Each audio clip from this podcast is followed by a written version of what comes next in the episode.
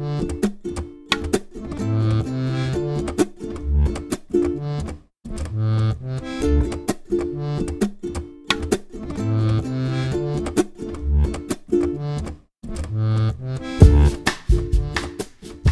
hola. Bienvenidas al séptimo episodio de Voces Cotidianas, un podcast que intenta visibilizar el trabajo de quienes en distintos ámbitos se la juegan por transformar el mundo. Hoy día hablaremos sobre el oficio de contar cuentos y como es usual, quiero compartir con ustedes unas palabras iniciales. Un atributo clave en nuestro desarrollo como especie humana es el desarrollo del lenguaje y el rol que las palabras tienen en nuestra vida. El psicólogo Jerome Brunner planteaba que las narraciones son el medio principal a través del cual organizamos nuestra experiencia, construimos memorias y desarrollamos ese familiar sentido de esta soy yo. Este, por cierto, es un trabajo selectivo, donde solo ciertas experiencias y características son admitidas en la idea de quiénes somos y muchas de estas quedan en la sombra. Esto también sucede a nivel social, donde la manera en que definimos las sociedades en que vivimos y la memoria que construimos sobre el pasado son por cierto construcciones que se disputan y que terminan definiendo qué formas de vida social se posibilitan o no y qué recordamos y qué olvidamos de nuestra historia. Richard Delgado y Jan Stefancic en su libro sobre teoría racial crítica, reflexionan sobre cómo entre las diversas historias que nos contamos para construir las sociedades en que vivimos, hay historias que construyen y reproducen supuestos errados y dañinos respecto de ciertos grupos, como las narraciones en que se sustenta el racismo para definir como inferiores a distintos grupos étnicos y racializados. Sin embargo, el mismo acto de contar historias sirve para el propósito contrario estos autores argumentan que el racismo, entre muchas operaciones, promueve falsas creencias sobre determinados grupos, al mismo tiempo que niega la experiencia de discriminación y silencia el sufrimiento de las personas históricamente afectadas, quienes, persuadidas de la no existencia del racismo, terminan sintiéndose culpables de su propio malestar. Entonces, el acto de contra-contar historias, counter storytelling, se plantea como un ejercicio que, dando espacio a historias en primera persona sobre la discriminación y la opresión, se plantean como evidencia innegable de que éstas realmente existen y se propone como un ejercicio para desmantelar las historias mentirosas y perjudiciales sobre los grupos discriminados, para así luchar contra el racismo. En el fondo, la premisa es que una vez que distintas formas de injusticia y discriminación se pueden nombrar, realmente se pueden combatir. La historia del país de donde vengo, Chile, no está exenta de estos procesos, ya que las historias que nos han llevado a ver este territorio del sur del mundo como una entidad nacional invisibiliza muchas historias de quienes no se experimentan desde una identidad chilena, como quienes mantienen una identidad indígena asociadas a grupos que existían antes de la creación del Estado chileno, o de quienes han llegado desde otro país a, vivir a Chile. Y así sucede con muchas categorías y grupos de personas cuyas voces quedan en la sombra de otras. Las de las mujeres detrás de las de hombres, las de los niños detrás de las de los adultos, las de la clase trabajadora detrás de las de la élite, entre otros. Graciela Winao, poeta y narradora mapuche huilliche, en su libro Catrilev, donde relata la historia de su bisabuela, dice, quisiera tener claridad al interrogante del por qué escribo. Hoy solo puedo decir con un grado de franqueza que lo hago para que la historia, los cuentos y relatos orales de mi pueblo no mueran conmigo. Y luego continúa. Creo que a mi ser femenino lo parieron con un compromiso moral, el cual consiste en testificar el casi invisible paso de las mujeres de mi pueblo en la literatura. Y no es que no hayan existido, el tiempo me ha enseñado que en todas las culturas el poderío masculino siempre ha sido más visible. En este episodio converso con Juan Pablo Vallejos, un narrador oral escénico que se dedica al oficio de contar cuentos. Juan Pablo pone su voz y sus cuentos al servicio de rescatar historias que a veces quedan en la periferia, historias tanto sociales como personales, incluso yendo al rescate de esos pedacitos de ser que no nos permitimos reconocer como nuestros. Ante todo, su propuesta tiene que ver con resquebrajar certezas y permitirnos imaginar nuevas y más democráticas realidades. Sin más preámbulos, les invito a escuchar la entrevista. Bueno, Juan Pablo, muchas gracias nuevamente por concederme esta entrevista. Para partir conociéndote un poco, si te puedes presentar y ya desde este momento contarnos eh, el trabajo que tú llevas haciendo alrededor de los cuentos, eh, las apuestas que ha ido eh, realizando y al servicio de qué los puestos. Bueno, bueno, como tú decías, mi nombre es Juan Pablo Vallejos Moreno, apellido paterno y materno. Siempre me ha costado definirme porque soy, soy así junto a mis amistades, me rodeo de gente que somos seres muy múltiples en el sentido de que no nos quedamos tranquilos con conocer solamente una perspectiva de conocimiento o, de sentimiento, como que estamos muy interesados en lo multidisciplinar, tanto a nivel profesional como a nivel de juego, de, ser humano. Entonces, eh, claro, yo tuve un recorrido para llegar a los cuentos, pero que fue en esta concatenación de multiplicidades que relacionales. Tuve la suerte de conocer gente que, que me mostró este oficio, pero mi encuentro con los cuentos fue bastante peculiar. Ahora, si tuviera que definirme, yo sería, si hubiera una profesión que pudiera definirme, yo sería curioso, profesional. si pudiéramos hacer de la curiosidad una, un trabajo, me encantaría que ese fuera mi trabajo. Y trato que así lo sea. ya, ¿y cómo, cómo se expresa eso? ¿De qué va? La curiosidad y los en ese, Mira, te cuento un poco eh, los, eh, los cuentacuentos, bueno, contar cuentos, los narradores de cuentos, eh, narradores orales también conocidos en diferentes lugares del mundo, storytelling, cuenteros. En, en, el sur de Chile hay, un, hay oficiantes contadores de historias que se hacen llamar mentirosos, ellos cuentan mentiras, que son exageraciones tan gigantescas que se transforman en un género literario propiamente tal que se cultiva a través de la oralidad. Eh, está el canto a lo divino, está la poesía hablada, el folclore poético, y también está la narración oral escénica, que es la que yo cultivo, que es la narración oral escénica es la forma en que tomó este oficio de la oralidad eh, en, este contexto moderno de, de, de, que ya existe el concepto de artes, de que existen circuitos de circulación artística, de que existe una relación entre el arte, la política y la sociedad, y que existen espacios urbanos donde esto se gesta. Tú te imaginas que antiguamente la oralidad eh, se gestionaba a través de, eran como pequeños espacios de transmisión cultural y hereditaria que muchas veces los ancianos de una comunidad o de una familia los eh, le contaban cuentos a los niños, las abuelas, las madres, los hacían dormir. Entonces los cuentos eh, no estaban dentro de la categoría de obra de arte o de expresión artística propiamente tal, sino que básicamente era una, una dimensión cotidiana, una dimensión relacional, casi como hoy en día cuesta decir de que una conversación, que conversar es un género literario, lo mismo ocurría hace algunos años atrás con los cuentos. Y, entonces hay muchas maneras de contar cuentos. Mi manera es una manera relacional. Mm, aprendí a contar cuentos sin saber que sabía contar cuentos.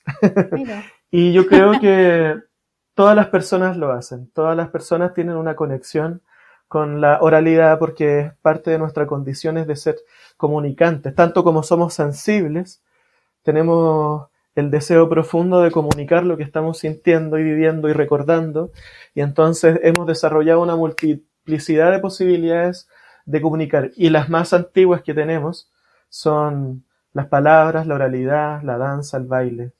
La, oralidad, el cuentacuentos es una arte milenaria que se ha cultivado en muchas culturas de diferentes maneras. En unas es más ritual y en otras es más profana. Yo soy un cuentero muy profano, muy mundano, muy de la infancia, muy de la infancia, porque, eh, claro, pasa de que como gran parte de este oficio proviene de tradiciones eh, religiosas o, de, tradiciones étnicas de, propias de alguna cultura, por ejemplo, en el pueblo mapuche tiene, tiene los epeu, que son las narraciones de, de los cuentos, de los sueños, eh, que tienen, no sé, las machis, y después eh, transportan esta, este relato. Eh, es un formato literario, literario es un, concepto occidental, pero, pero es un texto, es un texto oral que se diseña en los sueños y lo cuentan de persona a persona. Y esa es una dimensión onírica. Yo soy mucho más mundano. Mis, mis cuentos, mi repertorio, mi, mi, mi, inspiración proviene de las personas, proviene del cuerpo, proviene del universo de objetos, proviene del medio, proviene de nuestras sombras, proviene de nuestros miedos, proviene de nuestras risas, del absurdo, de, del de ser niños, de ser inocentes, de a veces eh, equivocarnos o no equivocarnos, de fracasar permanentemente. Eh, mm. me gustan mucho los personajes eh, que no son los seres que tienen poder. Me gustan los mm. cuentos que hablan de personas que no tienen tanto poder.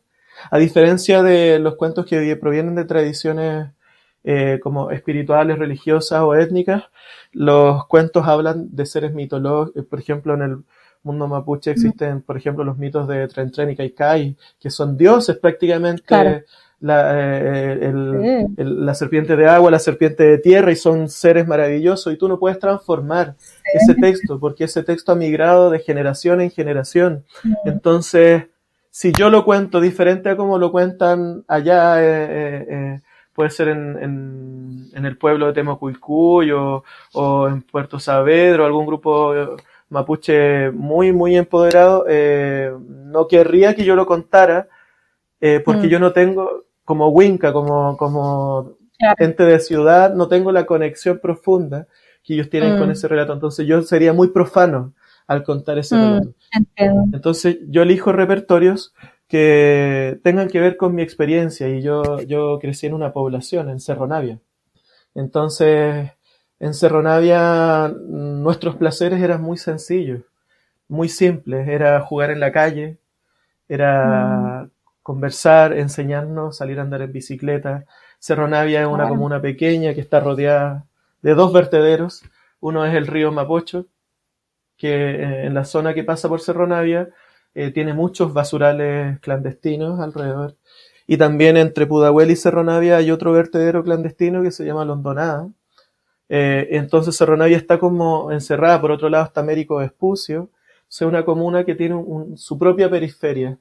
Entonces nosotros disfrutábamos mucho de salir a recorrer estos paraísos eh, decadentes que eran estos vertederos donde habían objetos, vestigios. Mm. Eh, y entonces, imagínate eso, eso todos los el, el, lugar donde las cosas que no quieres usar son botadas, son transformadas en desechos.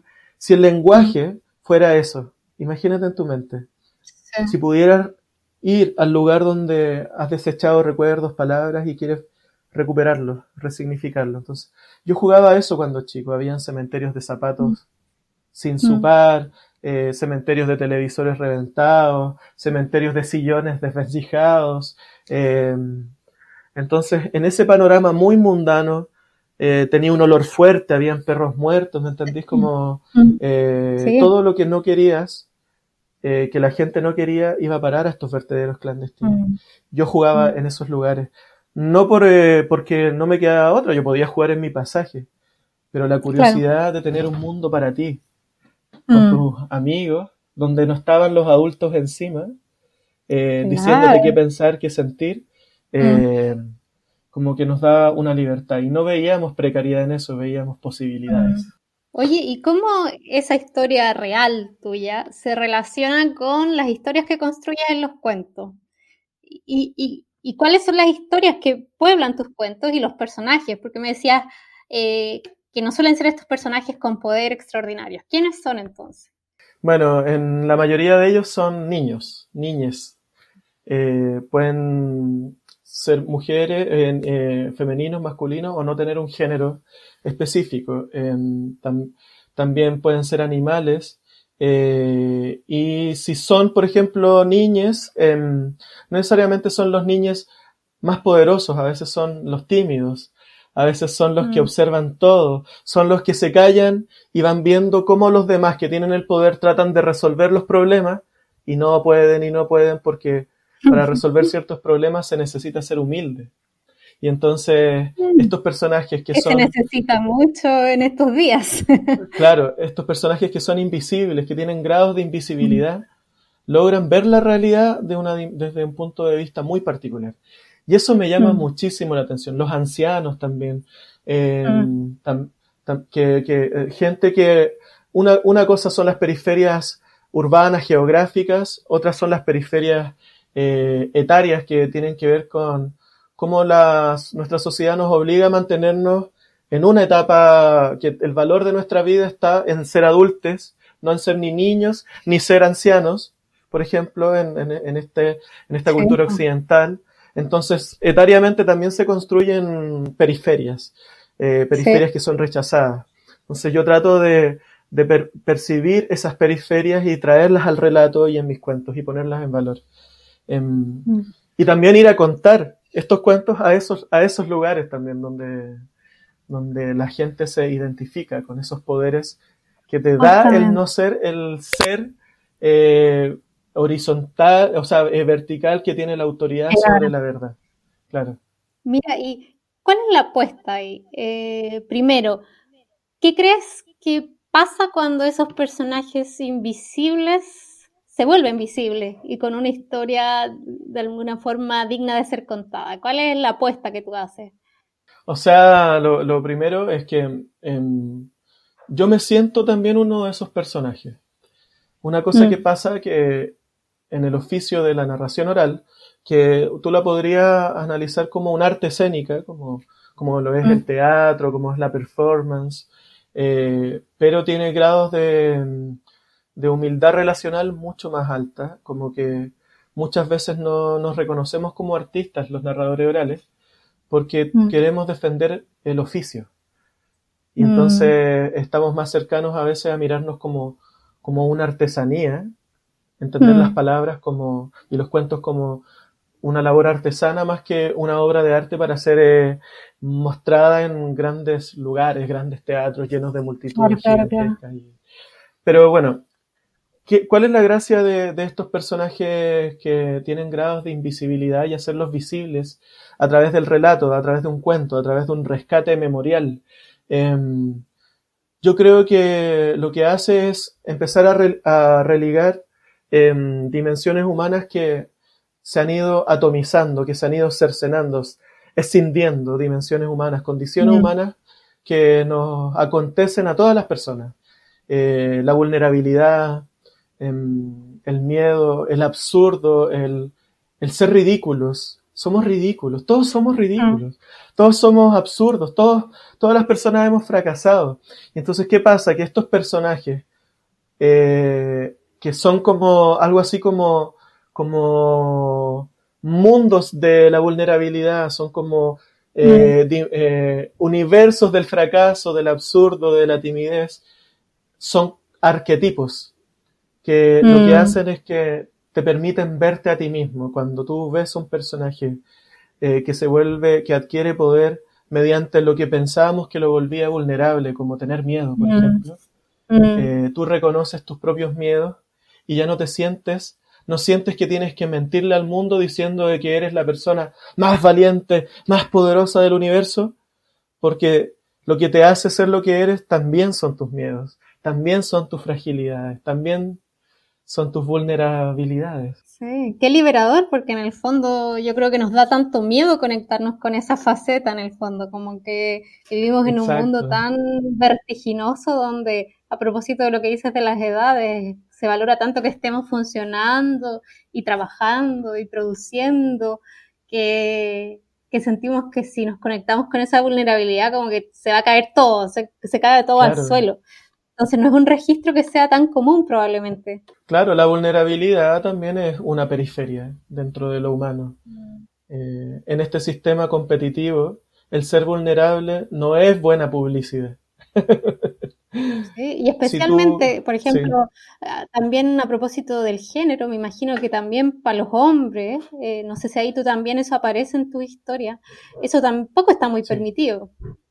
Sí, o sea, a mí me pasa que cuando cuento cuentos no soy necesariamente hombre ni mujer.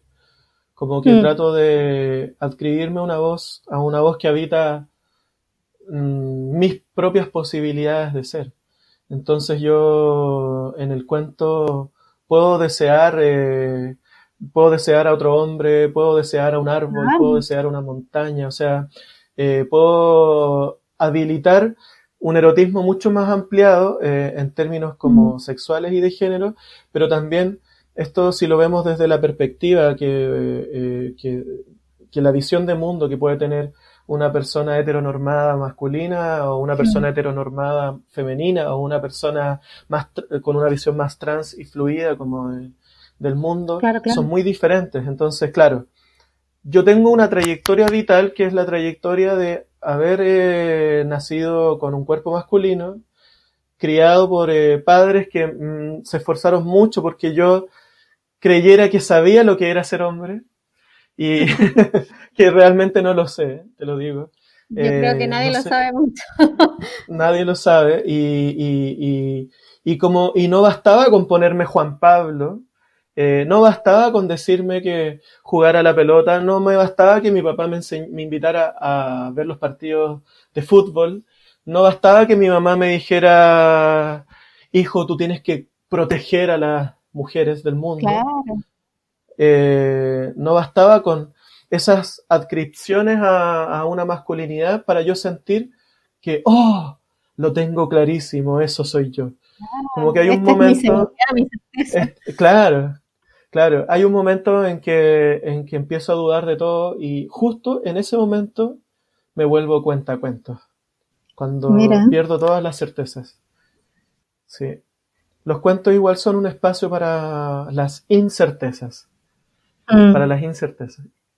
Sí, es un naufragio. Claro, y, ahí quizás entra también la pregunta sobre la audiencia. Tú me decías que, tú ves este trabajo de contar cuentos, este oficio, eh, como algo muy relacional, entonces, que implica a alguien escuchando, que tú en general optas por grupos que se puedan sentir identificados con, con estos personajes. Claro. ¿Qué crees que, le pasa a alguien cuando, cuando escucha una historia sobre alguien que se parece a sí mismo? puede sentirse muy incómoda, eh, puede ser provocativo, puede ser muy provocativo, puede generar procesos que incluso yo desde mi ego artístico, como desde, desde ser el, la persona que tiene el, el, poder en ese momento de la enunciación, eh, tengo que asumir ciertos riesgos de que puedo provocar cosas incómodas en las personas en el momento del relato. Eh, pero también por eso trato de tener una diversidad, tratar de plantearme a mí eh, en llegar a muchas personas diferentes. Yo le he contado cuentos desde guaguitas, que no mm. tienen, todavía no aprenden a hablar, guaguitas, no sé, de cinco meses, que están en los brazos de sus de sus padres o están tomando teta y yo les estoy contando cuentos o cantando canciones o también cuento cuentos en colegios, en procesos educativos, por encargo de las instituciones educacionales, eh, donde me dicen que trabaje ciertos conceptos o que ponga en, en, en, valor la lectura y haga fomento lector, o también cuento en bares y en bares hay gente emborrachándose o gente media drogada que se fumó alguna cosa interesante y entonces cuando cuenta, cuando escuchan el cuento su cabeza les permite habitar esta, son más de tres dimensiones, sí, o sea, esto es más que el cine porque cuando tú escuchas un cuento eh, y te comprometes con él, tú empiezas a crearlo simultáneamente en la escucha. Ah. Tu mente empieza a construir el cuento. Eh, el poder de evocar, de evocar imágenes. Entonces, por eso es muy importante el interlocutor. Yo no le llamo público a las personas que me escuchan, porque público es un concepto que hay que deconstruir, que es muy pasivo. Entonces yo le llamo interlocutores o coenunciantes, porque si bien están en la escucha, pero una escucha activa, o sea, eh, muchos narradores tratamos de generar actividad en el oyente, que no tenga una, que tenga que posicionarse subjetivamente frente a lo que está escuchando. Por ejemplo, yo cuento un cuento hablando de la provocación. Cuento un cuento de un niño que los padres son, están muy incómodos con él porque él manifiesta su malestar con las personas permanentemente. O sea, le molesta que la, vecina le apriete el cachete, no le gusta la comida que le cocina la abuela, eh, no cree en el viejo pascuero, pero aún así le hacen armar el, árbol de Pascua eh, en Navidad. y, él eh, entonces, y él lo comunica y no se lo guarda. Y entonces los papás, cada vez que él dice la verdad sobre lo que siente, su familia se siente violentada por esa verdad. O sea, reflejando una, una, experiencia que es muy común, porque en el fondo hemos venido conversando eso también en el podcast, que a los niños no se les da mucho ese espacio en general. Claro. como usted no sabe mucho, que los adultos le enseñen en el fondo, y menos dar espacio para desafiar prácticas adultas como la de que te toquen, que te den besos, etcétera. Claro, Claro, y entonces, por ejemplo, en este cuento, no te voy a contar el cuento, pero si quieres al final te puedo regalar un cuento, si quieres. Em, pero en este cuento es muy provocativo porque los papás que están muy disgustados con el niño, eh, les desagrada su forma de ser, deciden meterlo en la Universidad de las Mentiras, para que aprenda a decir mentiras para agradarle a los demás. ¿Cachai? Qué, qué fuerte. Eh, es un cuento muy brutal. Entonces, cuando yo lo estoy contando, eh, uno de, los entrenamientos que reciben los niños en esta Universidad de las Mentiras es muy sencillo. Toman una manzana que es de color roja y tienen que convencer al mundo que es de color verde. ¿Cachai? Y entonces eh, tienen que mentir a bien sabido de todo el mundo, como si ese fuera el contrato social saber mentirle a los demás. Y entonces yo veo a los adultos como, chuta, ¿qué le están diciendo? le están diciendo, le están diciendo a mi hijo que, que diga lo que siente, que, que no importa, que se liberen. ¿Qué le digo yo? Y le estoy enseñando a mi hijo a mentir también. ¿Qué hago yo con mis cosas, con mis desagrados? Es un espejo bastante potente porque en el fondo te refleja de qué va esta, este mundo adulto, pues, como nos vamos a convencer de que sabemos más de lo que sabemos, que muchas tantas cosas, desde lo ideológico también, pues vamos, vamos a creer que, no sé, acá nuestro futuro se define por meritocracia cuando sabemos que no, y, un montón de otras cosas. Claro, claro, y nuestros currículums son, son, son ficciones, por así decirlo. Eh, hay eh, la gente, no sé, pues con estos rituales como de, de, conquista que tienen como algunas personas, como de acercarse al otro para conseguir el interés del otro, también generan ficciones, como que, como que hay una gran parte del sistema que, que requiere de nuestra capacidad de ficcionarnos, o sea, de mentir. Y, me, y mentir es una, una, habilidad humana muy poderosa, muy poderosa. Eh, sin embargo, se trata de poner en valor ciertas mentiras y no otras. Yo no estoy diciendo que dejemos de mentir, mm. sino que tengamos libre acceso a la ficción y que seamos iguales en nuestra capacidad de ficcionar y de crear realidades y de crear nuevas realidades. Democratizar la ficción, que sería lo mismo que democratizar la construcción social de la realidad. Mm. Oye, y ahora que tú planteas eh, que quienes te escuchan son en verdad interlocutores, co-enunciantes. Y desde esa perspectiva, en el fondo, tú, enuncias, cuentas un cuento, pero no sabes muy bien lo que va a provocar. Esto puede inaugurar un montón de diversos procesos en quienes escuchan.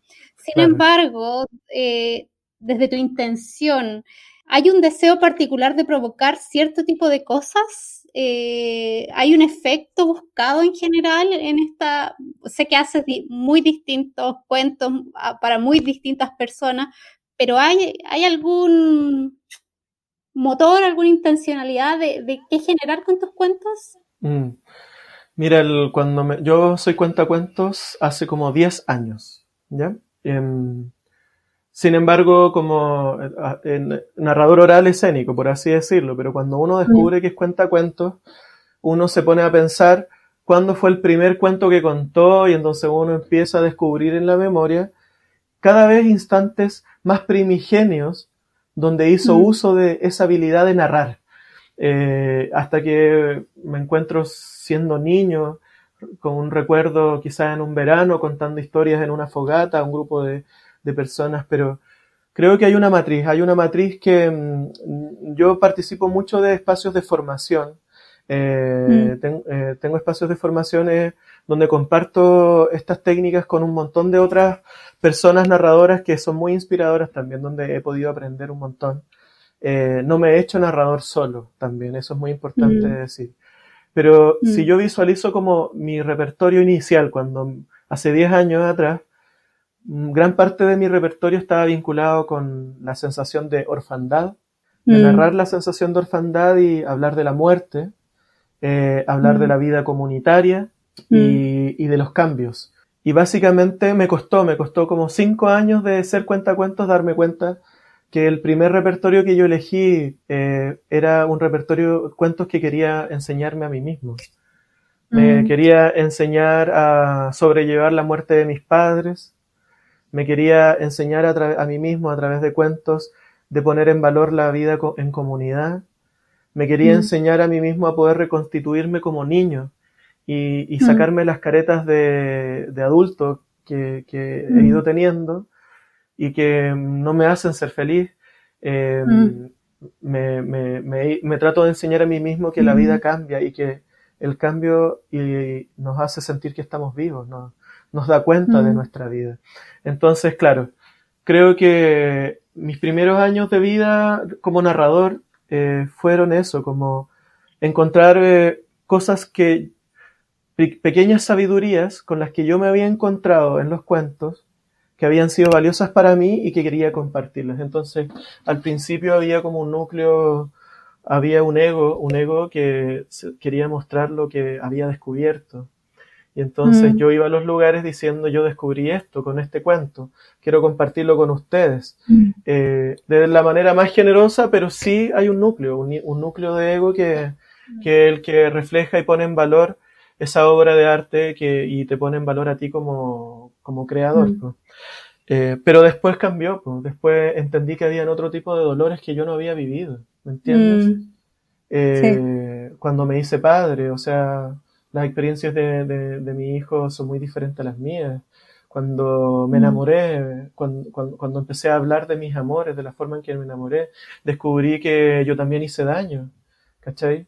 Entonces, eh, descubrí que me faltaba aprender un montón de cosas. Entonces ahí sentí ganas de contar cuentos que hablaran de, de personas, de, de, experiencias de otras personas, de experiencias mm. que yo no había vivido. Entonces empecé a buscar, mm. ahí empecé a buscar las periferias.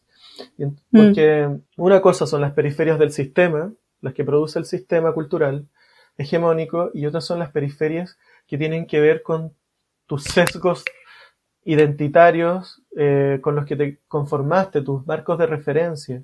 Hay mm. mucha realidad fuera de nuestros marcos de referencia.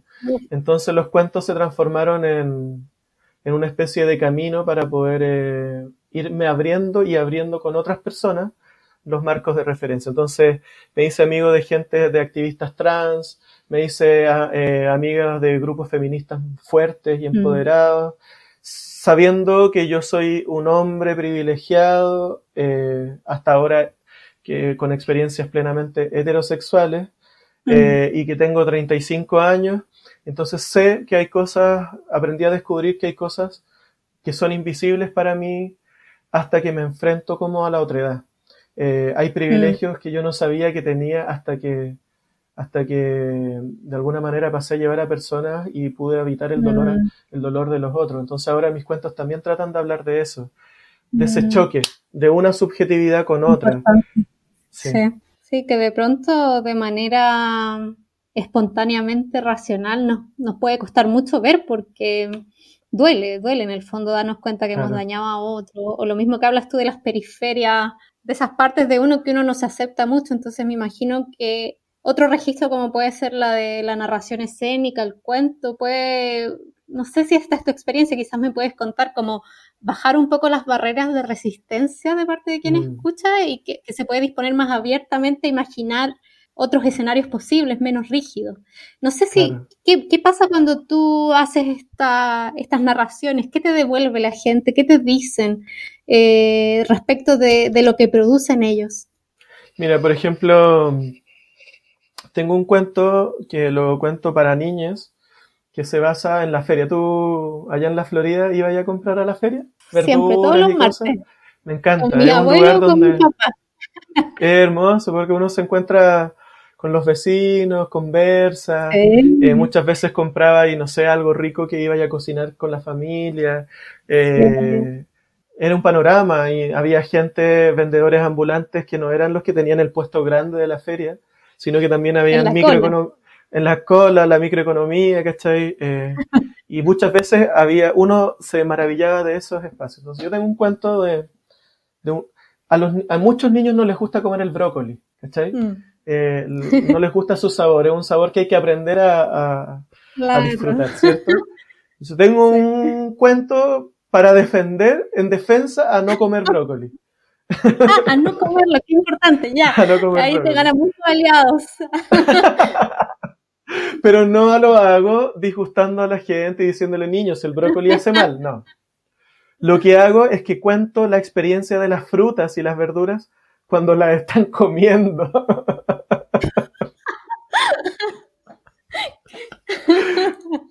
Es un cuento donde, donde, sí, tiene una cosa media, media como peligrosa y, terrorífica, que es el miedo a morir, porque las verduras no saben lo que hacen las personas cuando se las llevan a sus casas. Ellas están muy felices en, la feria, conversando, las papas con la cebolla, las cebollas con la zanahoria, los plátanos, las manzanas. Pero hay un pequeño brócoli que se pregunta, un niño, un niño que se pregunta y le pregunta a todos, ¿qué es lo que hacen con nosotros cuando nos llevan a sus casas? Y, entonces la mamá brócoli no sabe cómo decirle la gran verdad a su hijo que se lo van a comer y ahí los adultos, que son otras frutas, una papa y una uva, le empiezan a contar la manera en que la cocinan. Pues la papa le comenta cómo la, ella la transforman en puré, junto a sus mm. otras amigas papas. Y, la uva le comenta a brócoli cómo, lo transforma, cómo la transforman en vino o en jugo de uva. Eh, y entonces brócoli ve su cuerpo y no es como la papa ni tampoco es como la uva, entonces quizás su muerte va a ser eh, totalmente diferente a la que tienen ellos y en la experiencia de la papa y de la uva no va a poder reconocerla en su propio cuerpo, porque él es verde mm. y tiene semillitas de color verde, y entonces ¿cómo se lo van a comer? Entonces, bueno, ahí en ese cuento he podido ver muchas, muchas eh, percepciones del mismo. Hay gente que se queda como en lo gracioso, en lo gracioso que es. Eh, imaginarse a las verduras hablando, eh, reclamando que les echan el limón y, que sienten que les, que, les arde, como imagínense ustedes cuando se ponen eh, alcohol en una herida, entonces así me siento yo, la lechuga, cuando me ponen limón. Entonces las personas como que empiezan a mirar a las verduras desde otro punto de vista, pero no ese es el objetivo. El mm. objetivo es la empatía. Claro. ¿Cachai? Y entonces mm. hay gente que no come carne y entonces dice, ay, pero no había pensado en los sentimientos de las frutas y las verduras, que también están vivas. ¿Y ahora qué como? ¿Y ahora qué como? Como sol.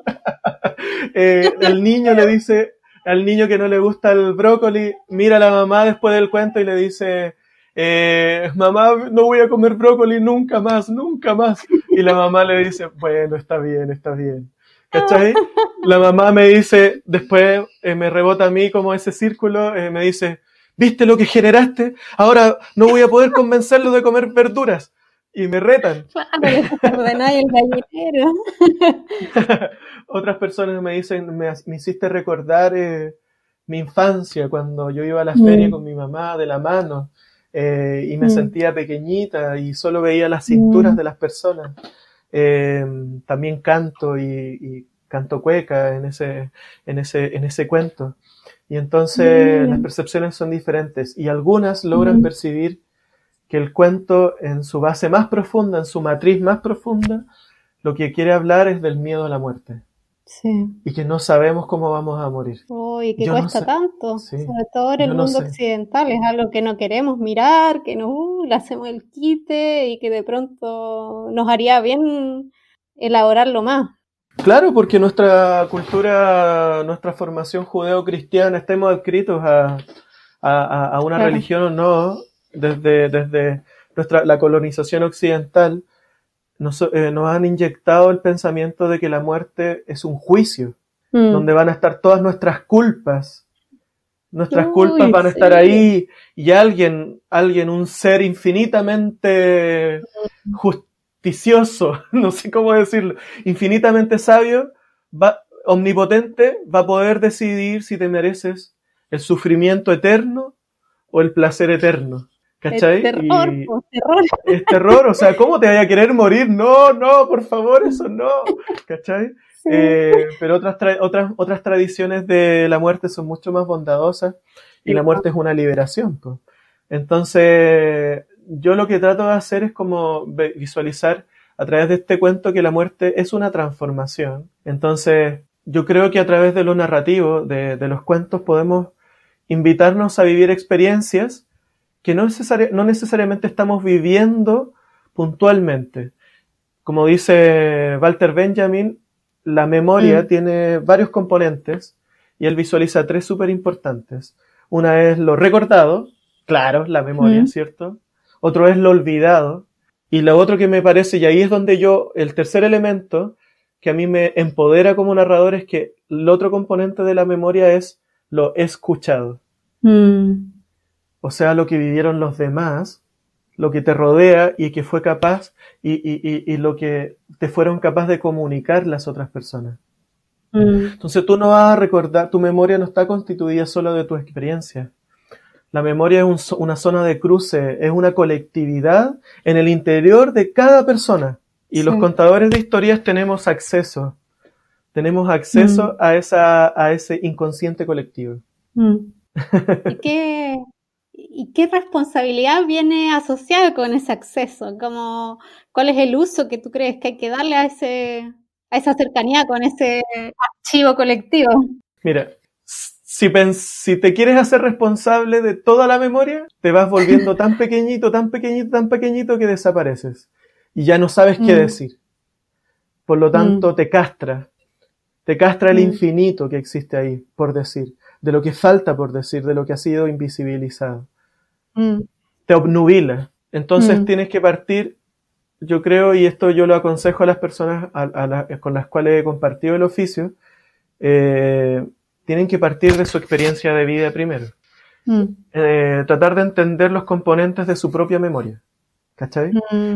Eh, empezar a visualizarlos, entenderlos como de manera orgánica, eh, hasta que, cuáles son mis olvidos, mis olvidos espontáneos, mis olvidos eh, a partir de traumas, mis olvidos activos, donde yo decidí mirar hacia otro lado y no mirar para allá.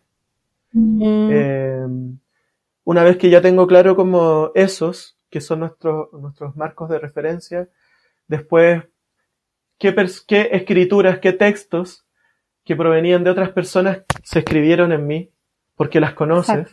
Y mm. después de eso decides qué recordar en tanto obra, en un texto, mm. en una obra que sería un cuento, ¿cachai? Em, entonces es un proceso que es complicado, pero al principio surge de manera muy espontánea, muy espontánea. Eh, los cuentos, uno se adscribe a los cuentos por el juego, a través del juego.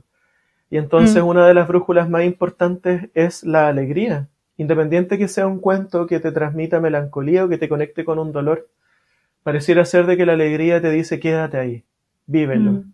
vívelo, no renuncies a ello tan fácilmente. Y entonces, mm. eh, de esa manera, por lo menos en mi caso personal, he podido decidir sin sentirme abismado, porque es un abismo. Claro. Sin sentirme abismado por qué contar y qué relación voy a tener con ese inconsciente colectivo. Ahora, mm. en el proceso, cuando voy adquiriendo nuevos recursos para poder comunicar y me siento más, mm, mm, como me siento con una capacidad tanto técnica como interpretativa más compleja, eh, me adscribo a contar cosas más difíciles, que tengan más capas narrativas, que mm. tengan más posibles mm. interpretaciones. Eh, eh, y eso ha ido, no sé qué voy a contar mañana, por ejemplo, no sé qué cuento voy a contar en 10 años más, pero espero que los cuentos que cuente en el futuro tengan tantas voces, tantas voces, que, se, que esos cuentos ayuden a restaurar memorias colectivas de comunidades completas. Es ambicioso, mm. eh, pero en el fondo yo no quiero que miren solo mi memoria. Yo quiero recordar más, quiero aprender a recordar más, porque también quiero que recordemos juntos y que seamos varios en recordar. Oye, muy potente, como que he aprendido mucho contigo en este ratito y, en el fondo se hace bien saliente como el cuento es una herramienta que moviliza muchos procesos en el fondo, que por un lado nos conecta con aquellas sombras que no queremos ver tanto de, de nosotros mismos, de, aspectos que no logramos integrar como a la definición de quién somos, también de cómo funciona este mundo, esta sociedad, como de las cosas que parecen ser un poco arbitrarias, un poco ficticias, eh, el tema de, visibilizar a, los invisibilizados, eh, democratizar voces y ahora el tema de la memoria.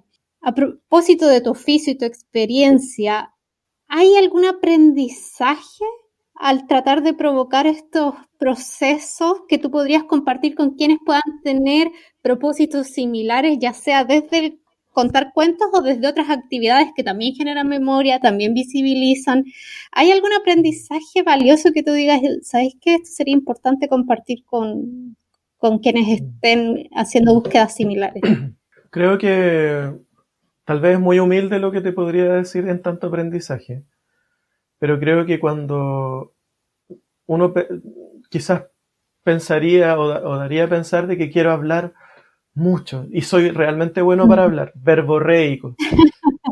Pero mientras más me creo que una de, una gran sabiduría que me ha ofrecido esto es, es, aprender a escuchar, como mm. habilitar la capacidad de constituir una escucha mucho más amplia que, que la que tenía antes de ser eh, narrador oral. Creo que, mm. que, he aprendido a escuchar y, y, a escuchar, una, porque he tratado de descubrir cómo escucho. ¿Tú te has preguntado a ti misma cómo escuchas? Creo, pero no sé si te refieres a lo mismo que yo. A veces, por ejemplo, yo hago hartas entrevistas, por ejemplo, aquí y en, mi, trabajo de investigación y, y, lo que me pregunto muchas veces es como desde dónde, quién soy yo escuchando, qué estoy seleccionando, mm, que eh, quizás cuando escucho juzgo, por ejemplo, cosas de ese, de ese orden.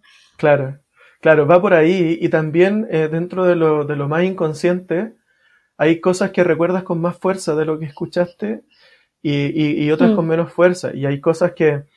Eh, palabras claves que van resonando en ti y que la otra persona siguió hablando, pero tú te quedaste mm. en una parte de ese discurso, porque ese discurso generó como ¡pum! Una especie de brazo, de brazo de un texto paralelo que, en el cual tú seguiste escuchando, pero no seguiste escuchando el otro. Que, entonces, eso pasa espontáneamente, no es que sea malo o perverso o egoísta, pero bueno, mm. la escucha, eh, la escucha creo que es una capacidad humana muy profunda, muy poderosa y que nos da pistas. Yo creo que aprender a escuchar es un acto de rebeldía en esto, en este mundo mm. donde, donde la, la visualidad eh, la visualidad es tan poderosa. Entonces, mm. yo, yo, siento que em, el, ojo está como, como dicen por ahí, hipertrofiado. Tanto así mm. de que podemos crear realidades y mundos completos para que sean de libre consumo solo para el ojo. El ojo puede tener casi una vida independiente del cuerpo. Mm. Y eso lo encuentro muy brutal. Entonces, creo que la escucha y los otros sentidos, como, como el tacto, porque la escucha es súper receptiva. El tacto, mm. el olfato, el gusto, como, como el cuerpo, el cuerpo se mm. hace presente eh, y creo que por ahí va una sabiduría, como una especie de mm. relación de conciencia plena eh, y conciencia plena no individual. Y eso es lo más interesante, una conciencia plena colectiva. Eh, un estar presente, no disociado de tu singularidad, pero en red. Creo mm. que eso ha sido como uno de los principales saberes que me ha permitido ver o, o tocar así por momentos esta, este arte, este oficio. gracias por compartirlo. Oye, Juan Pablo, y para ir cerrando, yo te comentaba antes que, algo que me gusta hacer al final de las entrevistas, dado los tiempos desafiantes que estamos viviendo, es si podrías recomendar a, los que nos están mm. escuchando sin vernos eh, algo que últimamente hayas visto, escuchado, que te haya inspirado, devuelto sentido. Mm. Sí, tú me dijiste un libro, una película o una canción. O, Lo, que a ti te tengo, Tengo tres cosas que me gustaría compartir tres, tres, tres obras. Una es un libro que se llama El niño que nadaba con pirañas. Eh, está ilustrada por un, un, eh, un escritor ilustrador eh, que se dedica a la, a la, literatura infantil que se llama Oliver Jeffers. Para que lo lean, es un libro, una novela muy breve que habla de un niño, un niño que, bueno, se le mueren los padres, lo adoptan los tíos, pero los tíos lo adoptan con la única la justificación de que heredan una máquina para enlatar sardinas. Una cuestión muy absurda, porque los padres eran proletarios, pero tenían una máquina, entonces ellos tenían su propio emprendimiento. Los tíos quieren usar esa máquina, pero no saben usarla, entonces adoptan a este niño que había quedado huérfano con el solo objetivo de utilizarlo como obrero para que les enseñe a usar esta máquina. Entonces el niño les enseña, ellos usan a este niño este niño no se siente libre, decide escapar. Y ahí empieza a habitar un mundo de experiencias y, la capacidad, y descubre la posibilidad de relatarse a sí mismo inventándose a partir de esta posibilidad de acceder a la ficción, a la ficción de sí misma, y se construye un personaje, que es el niño que nada con pirañas. ¡Ay, es maravilloso! A mí me encanta. Yo me siento muy identificado con él. Por otro lado, eh, hay una película que es como del 2002, una película que es una coproducción iberoamericana, Argentina, Chile, Perú, eh, Uruguay. Participaron en esta película que se llama El juego de Arcibel. No sé si lo has visto, eh, El juego de Arcibel. Em, narra un es un país de ficción que está viviendo una dictadura de ficción, pero que utilizaron eh, paisajes de diferentes ciudades de Latinoamérica eh, para construir esta escenografía, que, que, son tomas en Valparaíso, en Buenos Aires, en Montevideo, en, eh, en, diferentes periferias. Y entonces hay una dictadura y el dictador es muy parecido, no sé, a Pinochet, pero también se parece un poco a, a, a Videla se parece un poco a, no sé, tiene elementos de, no sé, Maduro, tiene elementos, o sea, imaginemos los autoritarismos tanto de izquierda como de derecha. Eh, y hay un jugador de ajedrez que lo meten en la cárcel por un error eh, eh, y él aprende como la meditación, la meditación frente a la muralla para poder escapar de toda esta situación carcelaria que está viviendo, mm. tanto en el país en dictadura tanto dentro de esta prisión y tanto en su propia mente. Y es muy interesante el juego, el rol que cumple el juego, mm. porque él inventa un juego en esa prisión. Mm. Y ese juego genera la posibilidad de emancipación de muchas personas posteriormente, sin que él lo quisiera. Solamente él lo jugó por el deseo inocente de sentirse libre. Bueno, esa película es muy bonita y, y así de, más, de lo más contemporáneo me gustaría recomendarles una serie que me tiene flipando, eh, es una serie que son ocho capítulos más o menos. Mm, el, el, guion de, la, de los personajes eh, es un podcast que existe en la realidad. Es un podcast, es una persona como lo que tú estás haciendo, que entrevista, entrevista a diferentes personas que han tenido eh, trances con psicoactivos o han tenido experiencias muy profundas de meditación o han tenido, han salido como con una, han vivido en la cárcel y han descubierto cosas en la cárcel. Eh, como que en su podcast entrevista a personas que han vivido experiencias radicales de la vida. Y, y entonces alguien dijo, ¿y qué pasa si tomamos alguno de estos, de, esta, de estas entrevistas, las transformamos en un guion y paralelamente le generamos una animación muy surrealista paralela, los creadores de la animación son los mismos creadores de Hora de Aventura. Eh, ah, ya. ¿Ya? Pero esto es para adultos, ¿cachai? Porque tiene la, la, la, animación es a veces muy grotesca o es más, es más sexual, mm. no tiene, no tiene límites, mm. ¿cachai? Entonces, eh, mm, cada capítulo es una forma de experimentar la conciencia plena, de experimentar la muerte, de experimentar el amor, de experimentar eh, lo social eh, o experimentar el crecimiento personal individual. Y entonces te podéis quedar escuchando el guion o te podéis quedar mirando solo la animación o podéis generar un nuevo texto a partir del cruce de las dos cosas. Entonces para mí, eh, dentro de lo, de lo postmoderno, creo que es de las series que más reflexiones me ha permitido eh, al verla y es muy impresionante como, como Así que véala. Buenísimo, quizás esta noche me dedico a eso. Ya, y si la ves, cuéntame, cuéntame qué te, pasa, qué te pasa con ella. bueno, muchas gracias. Siempre se agradecen estos datos para, para conocer nuevos materiales y, y registros. Muchas gracias por eso y por la entrevista, de verdad.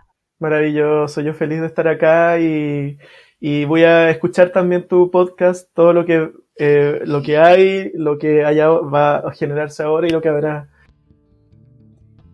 Así termina un nuevo episodio de Voces Cotidianas. Les agradezco nuevamente por sumarse a este espacio y les dejo invitados a que se sumen al próximo episodio. Hasta luego.